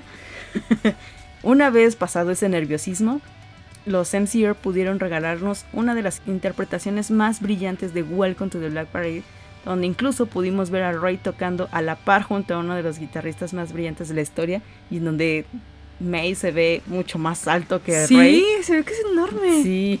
Al finalizar la canción y en medio de una lluvia de papelitos de colores, los chicos se abrazaban felices mientras Brian los miraba orgullosos. O sea, digo, sí, o sea, su mirada también fue así como de Sí. sí, lo lograron, ¿no? Poco después, May comentaría su admiración hacia la banda y eso yo creo que ahí ya dijeron ellos, no. los Chemical, bueno, sí, los Kim, son el grupo más agradable que puedas conocer, dedicados, inspirados, modestos, agradecidos, considerados y con toda la electricidad crepitante de una unidad de gira que acaba de alcanzar su punto álgido de perfección. No manches. Güey, sí, sí, sí, sí, sí.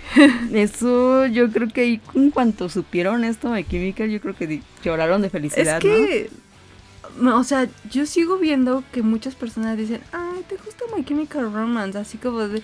Todavía. Los menosprecian Ujú. muchísimo. Todavía pasa. Y, y el que una leyenda como Brian me diga, son talentosos, son chingones, tocan bien chido, eh, son comprometidos, son, son sencillos, son, Sí.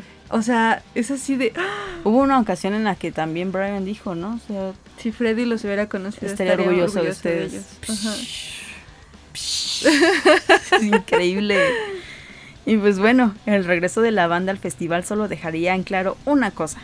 No importa cuánto traten de derribarlos, My Chemical Romance es a prueba de balas, o mejor dicho, a prueba de botellas, ¿no? Exactamente. Lo, lograron. Cobraron su venganza. Con creces, o sea, claro con que creces. Sí. No se esperaban que vinieran con toda la artillería pesada. aquí en este escenario me, me, me, me, abotellaron. Y me echaron jitomates y no sé qué tanto. Fruta, y no sé qué. Ay, esto, a ver, atrévanse, ¿no? y pues, eh, ¿cómo? ¿Cómo My Chemical Romance tocó esta gira? ¿Cómo se presentaron con Brian May si no tenían baterista? Ah. ¿No? Eh, si, si se habían separado de, no ven mis comillas, pero son unas comillas tipo Lego, este, de su, de su baterista, ¿no? Entonces, como todos sabemos, la maldición de los bateristas parece ser una realidad para My Chemical Romance. Desde el despido de Matt por su mal desempeño y la salida de Bob por interferir en la grabación del Danger Days, el tener un baterista oficial en la banda ha sido todo un logro y casi un milagro. Ay, sí. de verdad este ha sido el talán de Aquiles de la banda desde siempre. Pero eh, el último intento por agregar a otro miembro a la banda, sin duda, sería el más desastroso que han tenido. Y todavía me acuerdo. Haciéndonos pensar que quizás Frank no mentía y que la banda será un cuarteto hasta el final de sus días. Entonces, eh, híjole. Para el inicio del World Contamination Tour, My Chemical Romance nos sorprendería al anunciar su nuevo baterista oficial de la banda. O sea, lo hicieron oficial. Eh, sí, él sí puede decir que fue integrante de Chemical eh, Su nombre es Michael Pedicon. Eh, Michael es el ex baterista de una banda llamada Bleed no se le conoce más, solamente se le conoce esos créditos. Sé cómo habrán llegado a él, ¿no? Quién sabe. Y su llegada a la banda fue anunciada pues con bombo y platillo, ¿no? Sí. Sí, de miren nada más lo que tenemos. Muy feos, por cierto. Sin embargo, el paso, su paso por My Chemical Romance sería, sería fugaz y muy accidentado, la verdad. Sí, para eh, que vean esas cosas, sí fueron de las que es el único baterista que realmente odio. sí, la verdad. Sí, totalmente. Eh, Pedicon fue acogido rápidamente por Frank desde que llegó a la banda y formaron una muy, muy, muy estrecha amistad eh, compartida por, por a. Ayero. Eh, en múltiples fotos juntos. Sin embargo, conforme las presentaciones de la banda fueron realizándose, pudimos notar que el sonido de, Michael pues distaba muchísimo del de Matt. buen y no es broma, ¿eh? Y más aún del de Bob. Entonces, eh, incluso, híjole, pues desentonando en ocasiones con pues con la propia banda. Entonces, era malo, o sea, realmente era malo. Creo que jamás, jamás se pudo acoplar realmente a la banda. Entonces, eh, muestra de esta de esta mala conexión con ellos pues es la desastrosa presentación en el Hurricane Festival realizado en Alemania, donde pudimos ver diversos errores en la ejecución de canciones tan icónicas como Welcome to the Black Parade, al grado de que unos molestos Mikey y James, James Davis, eh, tenían que marcarle el ritmo constantemente, provocando que pues estas confusiones y estos cambios de ritmo provocaron que Gerard se equivocara en la letra al perder el hilo de la canción. O sea, afectaba a este nivel a la banda. Chéquenlo, está en YouTube, pueden checarlo cuando quieran y se van a dar cuenta que no, no. Aparte de sus platillos sonaban no, horrible. tenían un platillo, híjole, lastima los oídos, o sea, no van a decir que exagero y que ay, es que tú no quieres que alguien más entre. Pero la verdad es es la verdad es que sí. Escúchenlo y se van a dar cuenta. Y pues eh, esta presentación nos hizo cuestionarnos si, si él era el ideal para ocupar este lugar tan importante en la banda, ¿no? Sin embargo, pronto nos daríamos cuenta de que Mike, como le llamaban, jamás sería parte de My Chemical Romance. Entonces... Fíjense, aquí perdóname, una anécdota, ¿no? Ay, sí, como si yo estuviera estado ahí. eh, Pedicon hacía que Gerard se equivocara y en el momento en el que se equivoca, yo decía, ¡Ah! Gerard se equivocó en Welcome, ¿no? Y no era se ve molesto. No fue la primera vez que Gerard se equivoca en Welcome. pero esto fue porque en una presentación, no me acuerdo en cuál, la gente gritaba tanto Mm, que, que Se adelantaba. que se adelantaba, ¿no? Y Gerard pues escuchaba tanto a la gente que pues empezaba a seguir a la gente y no a la música.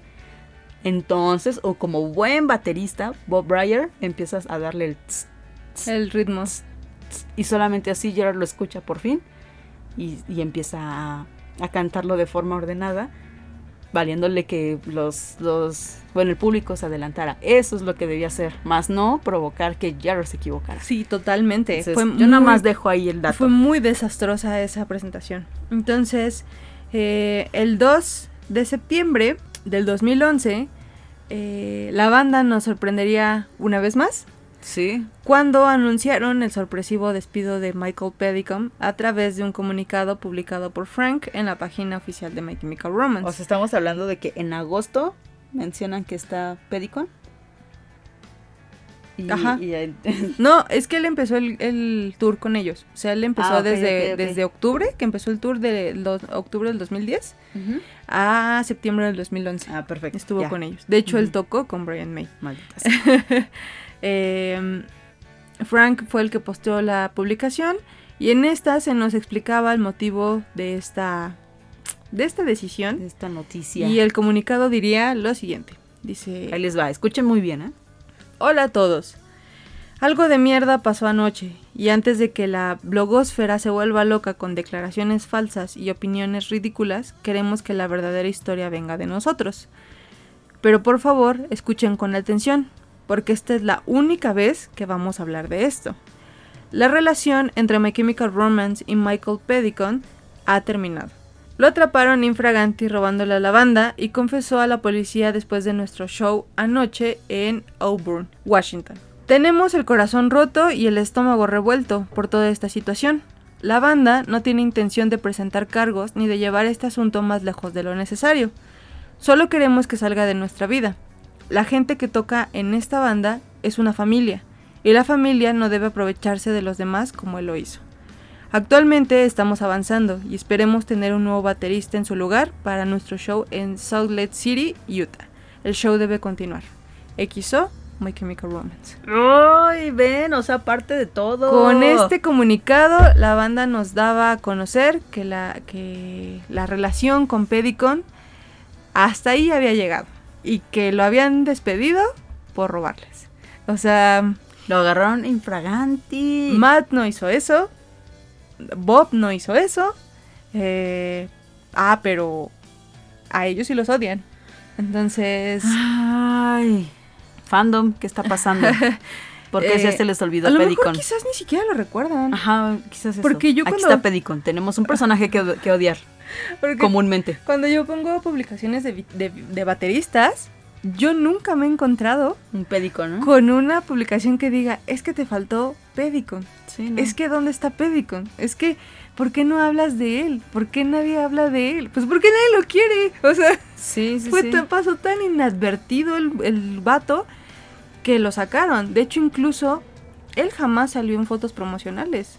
Afortunadamente. Y de hecho, en alguna ocasión eh, les preguntaron que por qué él no salía. Y, Frank y Gerard decían, es que nosotros siempre somos cuatro. O sea, la cara que vamos a dar, somos cuatro. Él sí es parte oficial de la banda, pero él no va a salir. Somos nosotros cuatro. Entonces, ahí era un poco ambiguo porque sí eras parte oficial, pero ahí atrásito. ¿No? Entonces, afortunadamente no tengo que ver su cara en las... Ay, sí, no hubiera sido muy horrible. sí, sí, muy sí, horrible. Además tenía unos brazos que le estorbaban muy feo. Yo digo, Elena y yo siempre pensamos que le rechinaban como a Bob Esponja cuando se hace fuertote. que le rechinaban así. No sé, no sé, nunca me agradó el, el vato, la neta. Pero bueno, eh, después del comunicado, eh, Pedicon se defendió en Twitter, alegando que este hecho no lo definía como persona y lanzó su propio comunicado a través del Kir- de Kerrang, explicando su versión de los hechos. Ahí les va. ok. A los medios, a mis colegas de la industria musical y a lo más importante, a los fans de My Chemical Romance. Como muchos habrán escuchado, el martes por la noche me despidieron como baterista de la gira de MCR. Las horas posteriores han sido muy difíciles por muchas razones. Pero particularmente porque las acciones que llevaron a mi despido han sido tergiversadas y malinterpretadas por rumores de Internet. Con esto me gustaría zanjar los rumores. No son rumores, robaste. son hechos. Al poco de empezar a salir de gira con My Chemical Romance, tuve problemas con un miembro del equipo de la gira, que no nombraré. Los problemas fueron muchos, grandes y pequeños, pero algunos de ellos fueron lo suficientemente grandes como para empezar a hacer una mella en mí y por extensión en mi familia. No supe qué hacer y tomé la que fue la peor decisión de mi vida. En vez de enfrentarme a los problemas que tenía con el miembro del equipo, de un modo abierto y sincero, traté de hacerle pasar por irresponsable. Mi intención era que esta persona quedara como un incompetente. No tenía intención de sacar provecho alguno. Una vez más, no puedo exagerar lo pobre que fue mi juicio en esta situación. Fue un tremendo error y es uno de los que me arrepentiré en años venideros. Me habría gustado tener la oportunidad de compartir eh, mi parte de, la historia con My Chemical Romance, una oportunidad de expresar mi remordimiento. Nunca me la dieron. Me gustaría agradecer a los miembros de My Chemical Romance, equipo y seguidores por darme alguna de mis mejores experiencias musicales de mi vida en los últimos meses. Pese a nuestra corta relación, fue un honor y un sueño hecho realidad tocar con un grupo de individuos con tanto talento. Les deseo a My Chemical Romance la mejor de las suertes en el futuro. Gracias, Michael Pedico. Pues sí, robar no te define como persona al parecer. Creo que... Es extraño, ¿no? Creo que tiene una visión muy, muy rara. Eh, bueno, creo que siempre les hemos dicho que siempre va a haber dos versiones de las situaciones, eh, que nunca son 100% correctas, ni 100% eh, fidedignas, porque cada quien tiene su versión, ¿no? En este caso a lo mejor él piensa que no hizo algo tan grave, pero para mí se me hizo muy infantil su, su, respuesta. Eh, traté de pasar... Tuve problemas con alguien y mi única reacción es, ah, te voy a hacer quedar como un imbécil. como Metiéndome con tu trabajo. Entonces, eso es muy infantil de su parte. Eso fue muy, muy tonto. Demasiado. Muy tonto. O sea, sinceramente... Pues, ¿Cuántos años tienes, Pedicon? ¿Cinco? O sea... No manches, sí, sí fue muy a mí me sigue dando coraje, la verdad. A pesar de que su paso por la banda fue muy corto, Pedicon logró acreditar su participación en la creación de The Mad Year and the Missile Kit, que fue este soundtrack, ahora sí, del soundtrack del soundtrack. Ajá, el EP que se lanzó. Que se lanzó dentro de, bueno, que es la música que escuchaban los Killjoys. Y pues, obviamente, participó en lo de Brian May, participó en un cover. Ah, estuvo con Blink, maldita sea. Estuvo en un cover muy famoso de My Chemical, de Common People. También, si, ah, lo, si, lo, googlean o, lo, revisan en, YouTube, podrán verlo. Y pues la verdad es que no se lo merecía. no. En fin.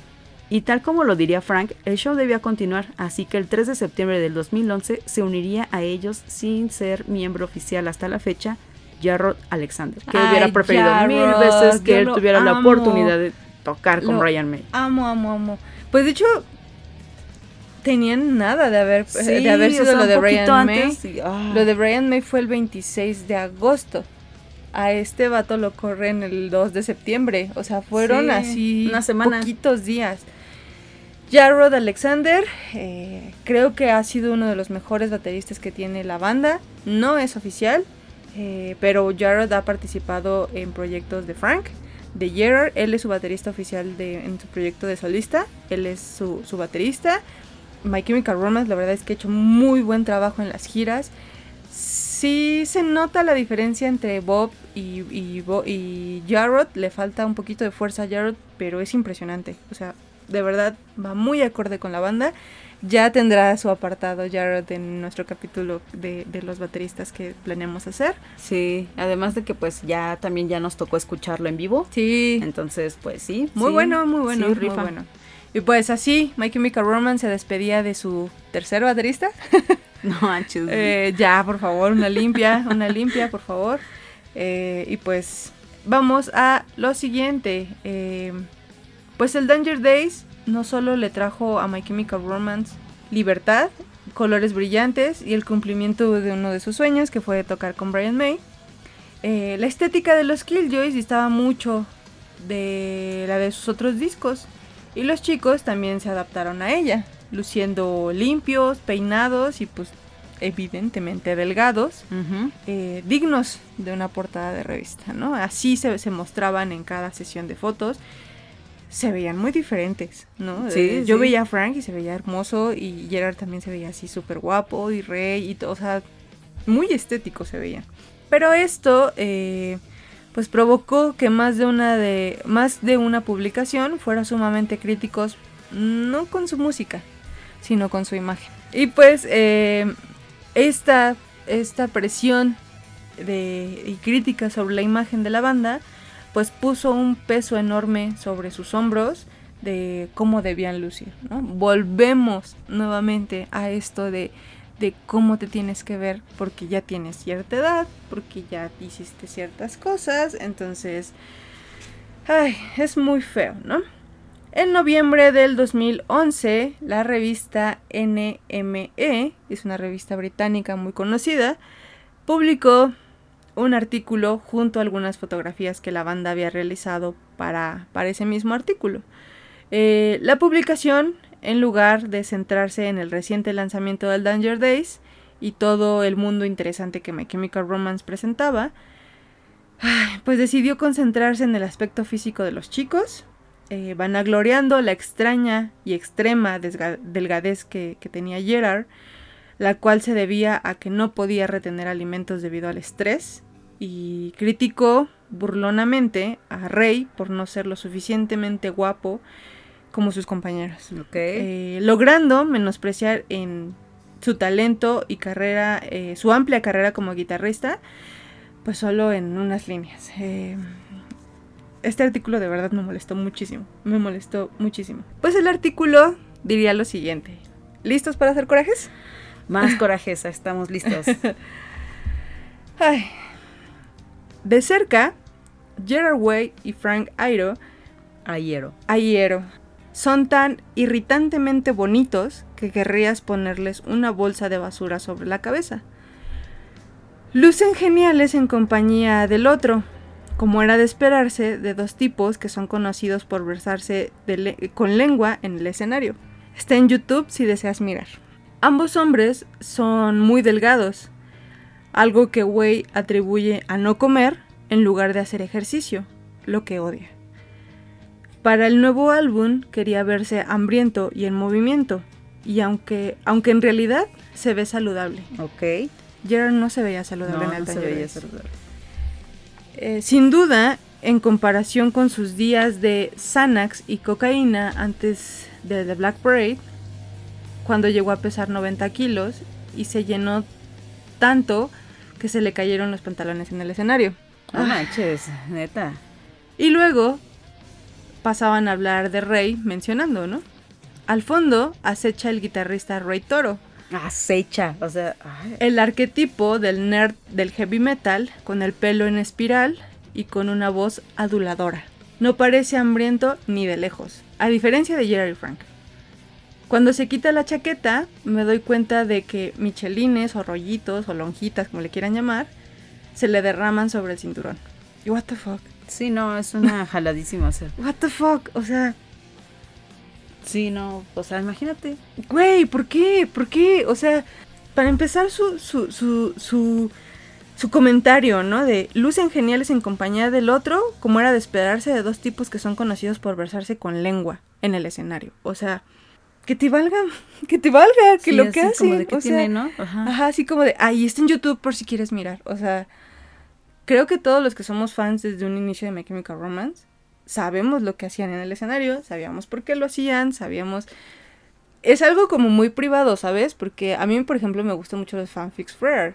Sin embargo, nunca he sobrepasado esa línea de decir los quiero ver juntos y es que tienen que casarse y es que, o sea, no, porque es algo como muy de deleite personal sin llegar a ser enfermizo, ¿no? Esto es muy amarillista, así como de pues velos a ver cómo se besan. Se O sea, besan. ¿Por qué? ¿Por qué se están besando? No sé, aparte, Gerard se ve saludable a comparación como cuando pesaba 90 kilos y se le cayeron los pantalones. O sea,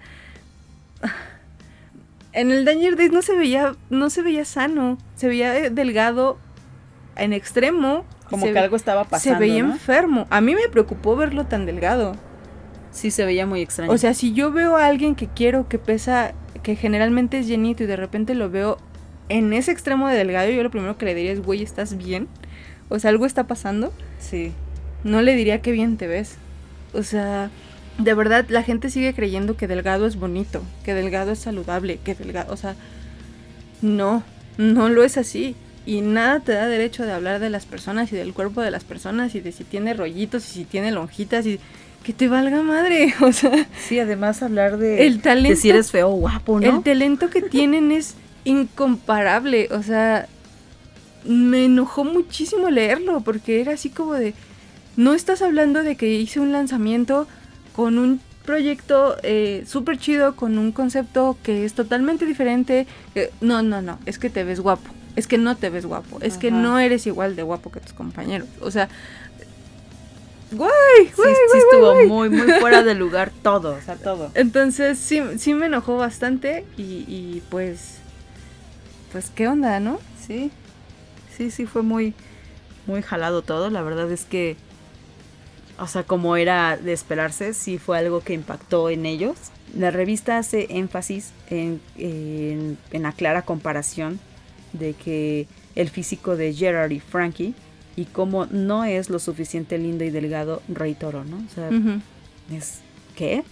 O sea, o sea, ahora resulta que para tener una banda eh, a fuerza Tienes que ser talentoso, guapo, delgado. y guapo eh, según los estándares de alguien, ¿no? O sea, porque a Oler a sí. a muchos Raid nos parece Rey es nos guapísimo. parece muy muy lindo, A mí ¿no? me gusta mucho Rey. Es, es- es una belleza muy diferente a, a lo aniñado que es Gerard, a, a la, la- la belleza como muy traviesa que tiene Frank, sí, a la belleza tímida que tiene Mikey. Rey es como latino, como, Sí. como grande, corpulento, o sea, es diferente. imagínate que te abraza Rey Toro, o sea, es Sí. muy guapo. Fíjense, Raid no es una persona que suele ser activo en redes sociales. Ni grosero. ni grosero.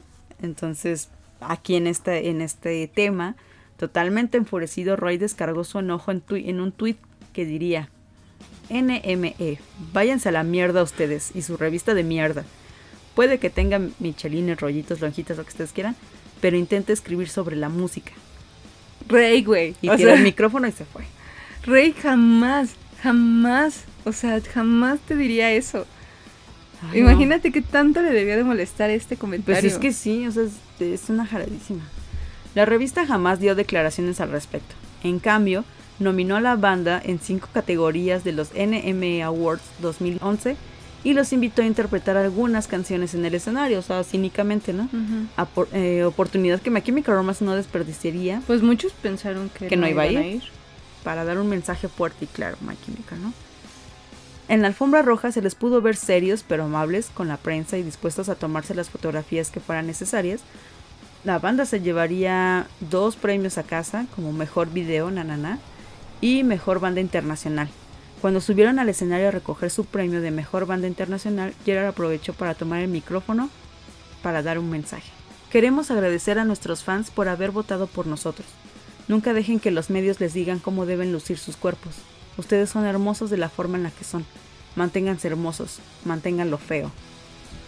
Pero la cereza del pastel sería cuando la banda subió nuevamente a la tarima para realizar su presentación en vivo, enfundados en sus elegantes trajes negros y con la cara cubierta de pasamontañas.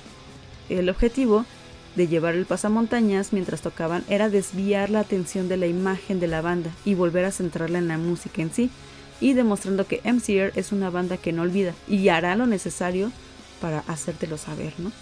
La banda interpretaría Vampire Money, Na Na Na, y sin embargo la televisión solo transmitiría Na Na Na. Pues sí, eh, pues es que aquí, por ejemplo, eh, es como mucha gente dice, es que es muy ambiguo el mensaje que dio Gerard, ¿no? Manténganse hermosos, mantengan lo feo.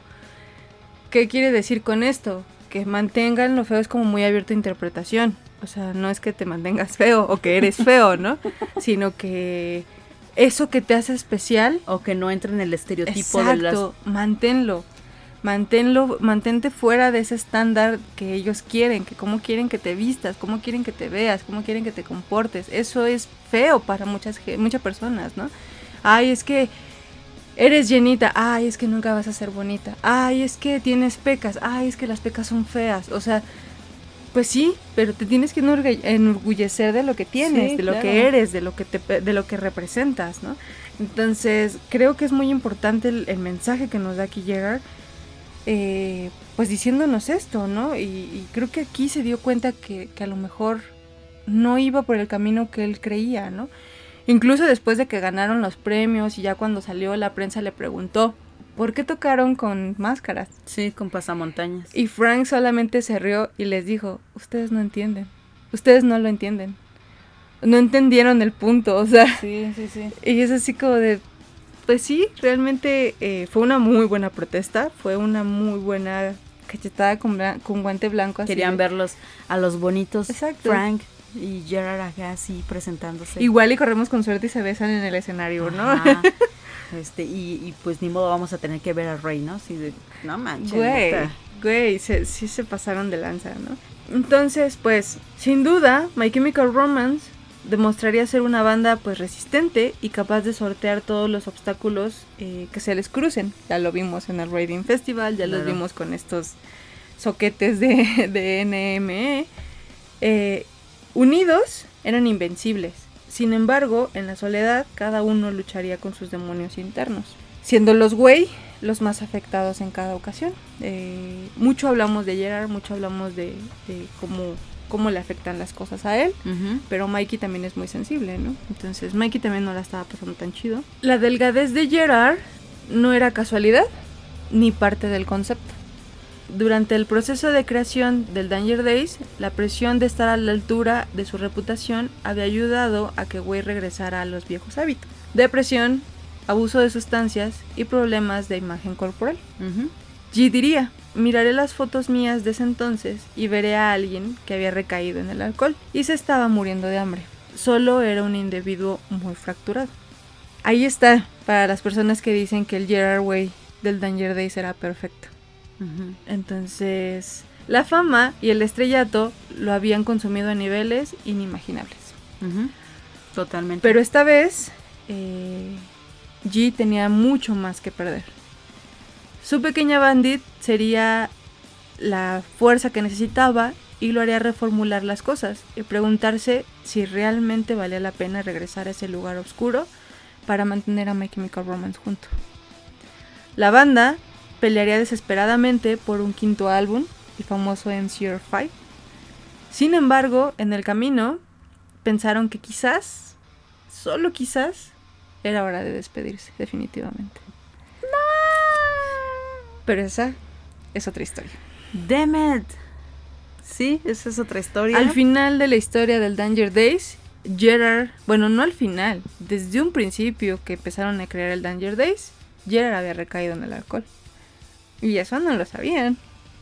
Sí, no. De hecho, yo me acuerdo que eso también lo supe mucho, tiempo, después. Mucho tiempo después. Uno lo veía que es que bien y todo, pero o sea, sabía, por ejemplo, lo de que vomitaba por nervios. No sé, eso creo que, que sí lo puedo imaginar porque Gerard siempre ha dicho que la presión de ser el headliner ha sido increíble, ¿no? El, ser el responsable de, decir, bueno, ahora vamos a hacer esto, ahora vamos a escribir esto, y etcétera, etcétera. Como llevar el ritmo de, de My Chemical, pues debe ser como algo bien, bien, bien grande conforme vas eh, ganando fans. Claro. O sea, vas ganando una reputación y te vas perfilando, cada vez se vuelve más denso, ¿no? Sí, Creo que la presión es insoportable. Es muy evidente, ¿no? Entonces yo siento que entre, ok, ya voy a hacer el Danger, voy a hacer esto, ya perdimos a Bob, o sea, tenemos que seguir, vamos a hacer esto. Eh, pues sí, o sea, él no sabía de qué va a pasar, ¿no? Si va a resultar o esto nos va a quebrar, ¿no? Y Bandit estaba sobre bebé, Bandit tenía un año. Entonces, imagínate en el momento en el que empieza a recaer, pues es eso, ¿no? O sea, como dices, o sea, ahora había mucho más que perder.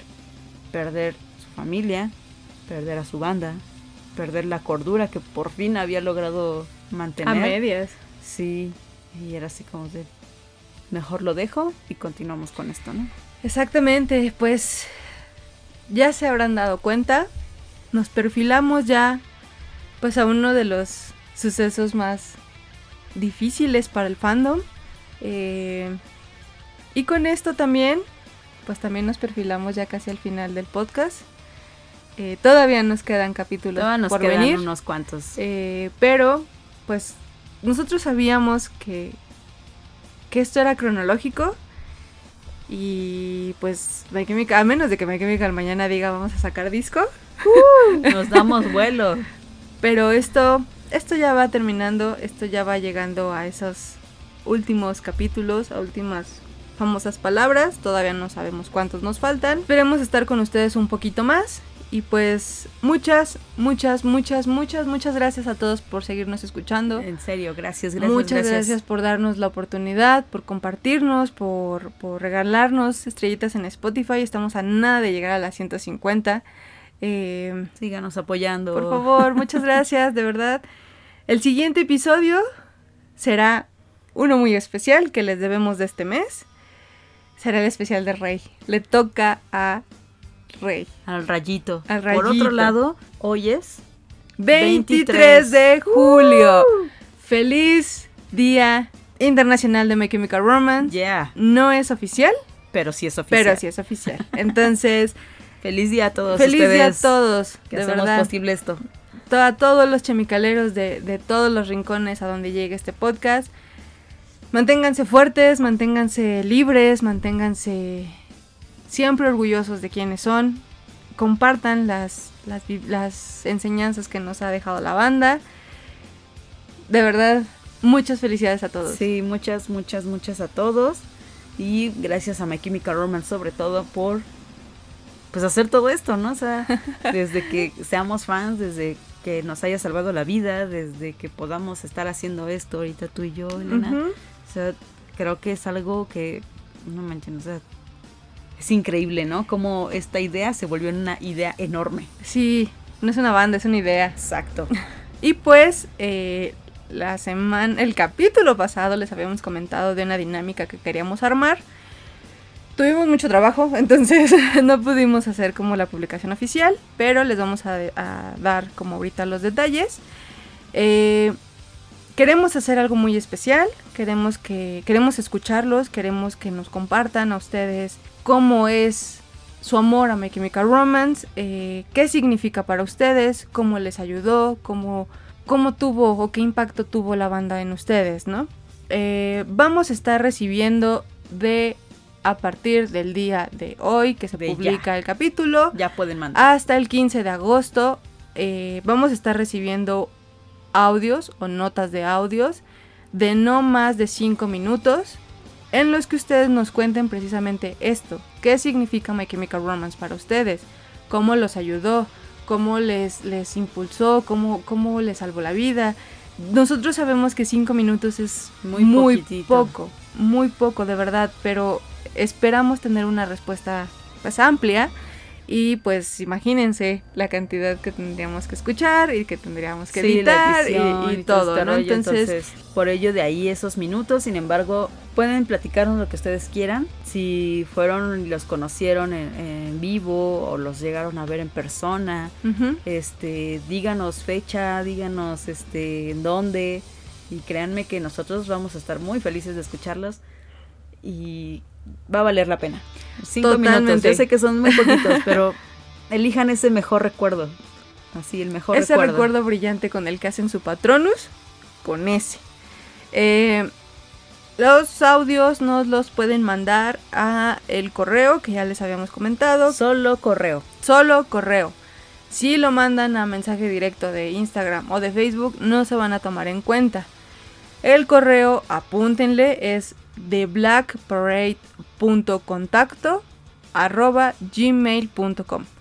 En caso de que su, su audio sea muy pesado, eh, mándenos el link de, de Drive Súbanlo al Drive. pero denos oportunidad de ser como, como editoras para poder descargarlo, si no, no va a haber manera.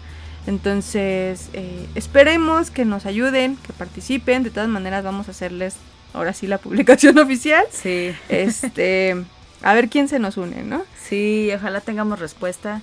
Tienen hasta el 15 de agosto, recuérdenlo, para mandar todo esto que les mencionamos. Y solamente al correo porque también es complicado estar de que hay piquito por aquí, piquito por allá. Sí, descargando y luego pasándolo, entonces... Sí, luego puede ser un poco complicado. Apóyennos con eso, eh, esperamos que, que participen, de verdad queremos escucharlos. Y pues nada, creo que, creo que eso es todo por hoy.